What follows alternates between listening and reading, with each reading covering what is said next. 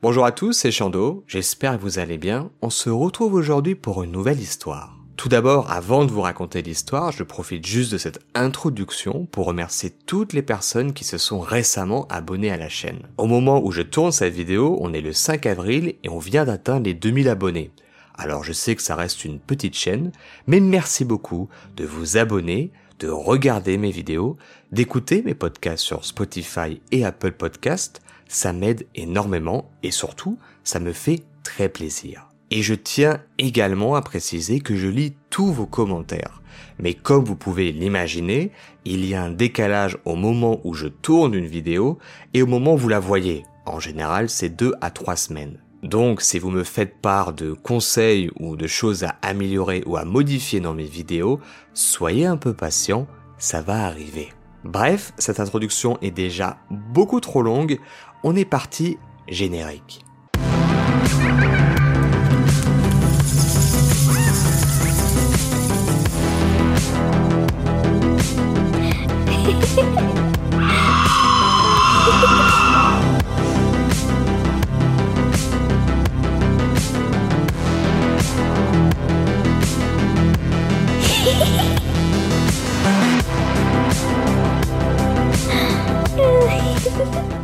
Quand j'étais beaucoup plus jeune ou à l'époque de mes parents, l'exploration nocturne ou l'exploration urbaine était perçue comme de la délinquance, comme quelque chose pratiqué par les voyous, par les villes gredins, ou tout simplement une activité assimilable à du squattage. Peut-être même que parmi vous, certaines personnes pensent encore comme ça. Mais l'époque et le monde ayant changé, on appelle ça maintenant de l'urbex.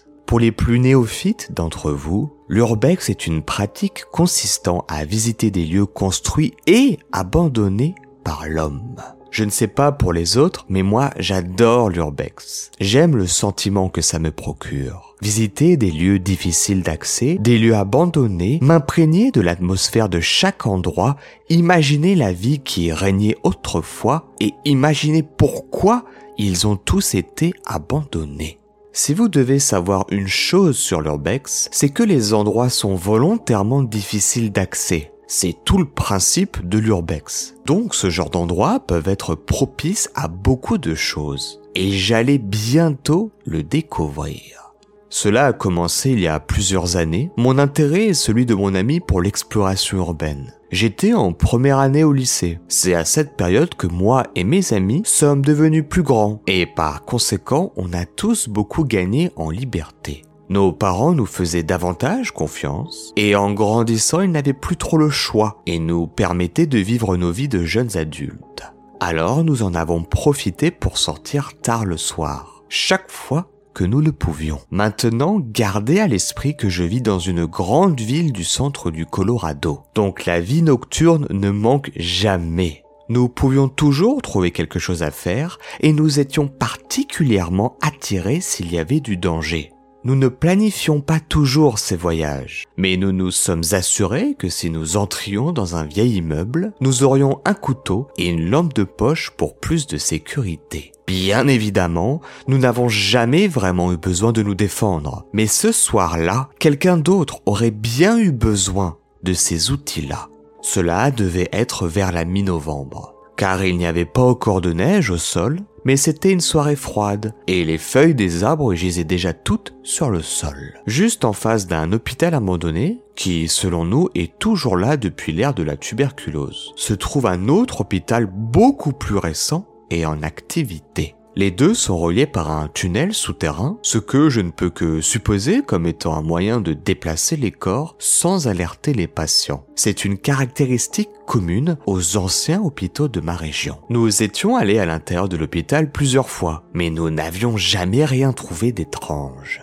Ce qui avait piqué notre intérêt cette nuit-là, c'était la bibliothèque abandonnée à côté de cet hôpital. Pour entrer, vous ne pouviez pas couper à travers l'hôpital, mais au lieu de cela, vous deviez sauter par-dessus un grand mur et escalader une très haute clôture. Quelques-uns d'entre nous avaient des sacs à dos contenant les précautions de sécurité susmentionnées et quelques bouteilles d'eau.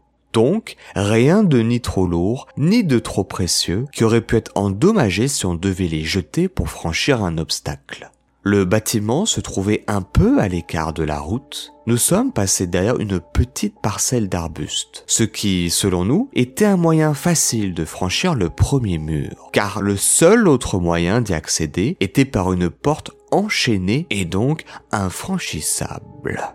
C'était trop haut pour que je puisse sauter et me hisser dessus. Alors j'ai marché sur un tuyau qui dépassait du mur. Cela m'a donné le coup de pouce dont j'avais besoin. J'ai franchi facilement le mur pour me retrouver dans la cour de la bibliothèque. Une autre fille et moi avons attendu que nos deux autres amis nous rejoignent. J'ai jeté un rapide coup d'œil autour de moi. Il n'y avait aucune entrée évidente pour se rendre à l'intérieur de la bibliothèque. À notre droite se trouvait une fontaine délabrée. J'ai pris plaisir à imaginer le passé se dérouler cette fontaine aux maçonneries magnifiques et détaillées, crachant des jets d'eau pendant toute la journée. Les habitants de la ville, couchés dans l'herbe tout autour, lisant des vieux livres chacun leur tour. Les gens rayaient et parlaient sans encombre, alors que les arbres environnants leur apportaient de l'ombre. Mais maintenant, ce lieu était depuis longtemps désaffecté. La terre sous nos pieds était froide et vierge de toute végétation.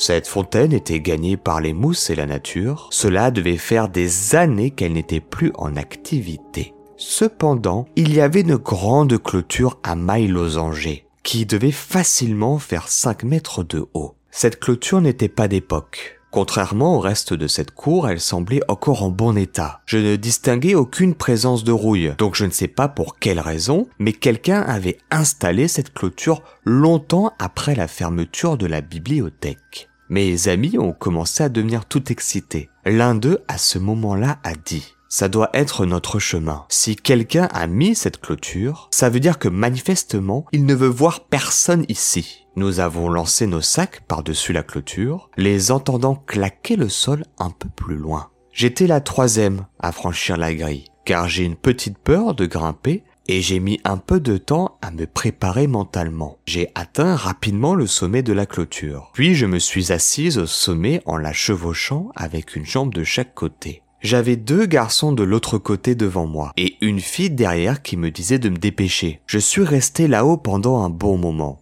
à faire une autre préparation psychologique et quelques profondes respirations plus tard, je me retrouvais de l'autre côté du grillage. À l'époque, je pensais que c'était l'une des choses les plus effrayantes que j'ai dû faire depuis un beau moment, parce que j'ai tendance à éviter de grimper à cause du vertige. Bien sûr, c'est une peur irrationnelle, je le sais, car je ne suis jamais tombé. Mais cette peur phobique n'est même pas comparable à ce qui allait arriver. Les pieds de la dernière fille touchèrent finalement le sol et nous nous séparâmes tous les quatre dans la plus petite moitié de la cour, à la recherche de n'importe quel type d'entrée. Nous avons décidé que casser une fenêtre serait trop bruyant et attirerait une attention indésirable. Sans oublier que dans la manœuvre, nous pourrions également nous couper. Donc, ce n'était pas une option envisageable. En cherchant un peu plus longtemps, nous avons trouvé une grille près de l'endroit où les deux murs se rencontraient. Je ne pouvais pas croire que nous l'avions pas remarqué plus tôt. Après une inspection plus approfondie, la grille était déjà légèrement déplacée de son lieu d'origine, donnant accès à un nouveau chemin. Après avoir déplacé la grille, le chemin devant nous faisait place à une descente, qui donnait sur une nouvelle grille incrémentée dans le sol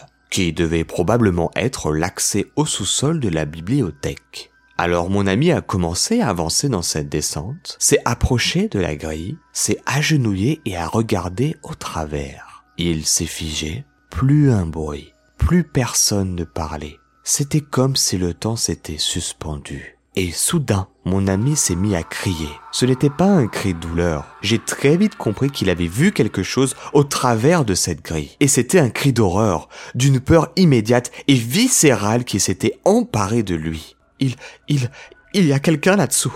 Quoi Quoi Où? Je, je, peux voir un corps je, juste là. Mon autre ami s'est également rapproché de la grille et a regardé à travers elle. Il a écarquillé les yeux et a essayé tant bien que mal de cacher son cri en couvrant sa bouche de ses mains. À partir de ce moment-là, nous avons tous couru. Nous avons rapidement sauté le grillage, puis le mur, pour finalement nous retrouver dans les rues animées de notre ville. Une fois en sécurité, l'un des garçons a commencé à parler de ce qu'il avait vu à travers la grille. il a réussi à voir le corps d'une personne qui était méconnaissable. Son corps était gonflé à cause de la décomposition et il dégageait une odeur horrible. Tous choqués de la situation, nous avons directement appelé nos parents. Nous leur avons raconté l'histoire et bien évidemment, ils sont allés directement à la police. Maintenant, je vais vous raconter la fin de l'histoire. Vous devez sûrement être curieux. Vous devez sûrement vous demander mais qui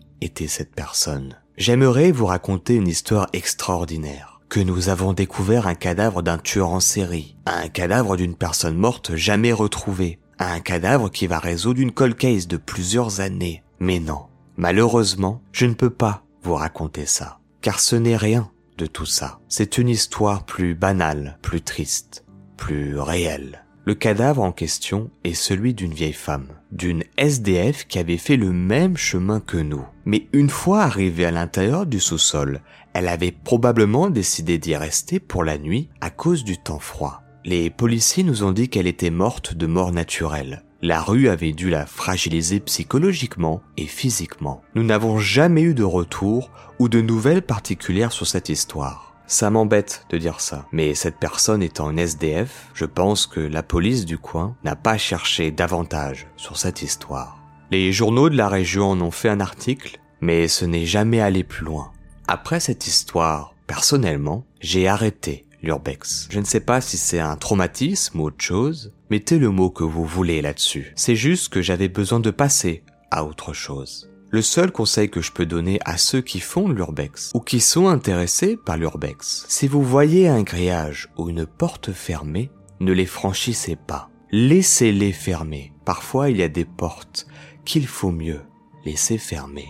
Et c'est ainsi que cette histoire s'achève. Si la vidéo vous a plu, comme d'habitude, n'hésitez pas à liker, partager et commenter. Et si vous voulez soutenir la chaîne, le meilleur moyen reste encore de vous abonner d'activer la petite cloche et de me suivre sur mes autres réseaux comme Instagram, Spotify et Apple Podcast. Ça m'aide énormément, alors abonnez-vous. Quant à nous, on se retrouve très bientôt pour une nouvelle histoire.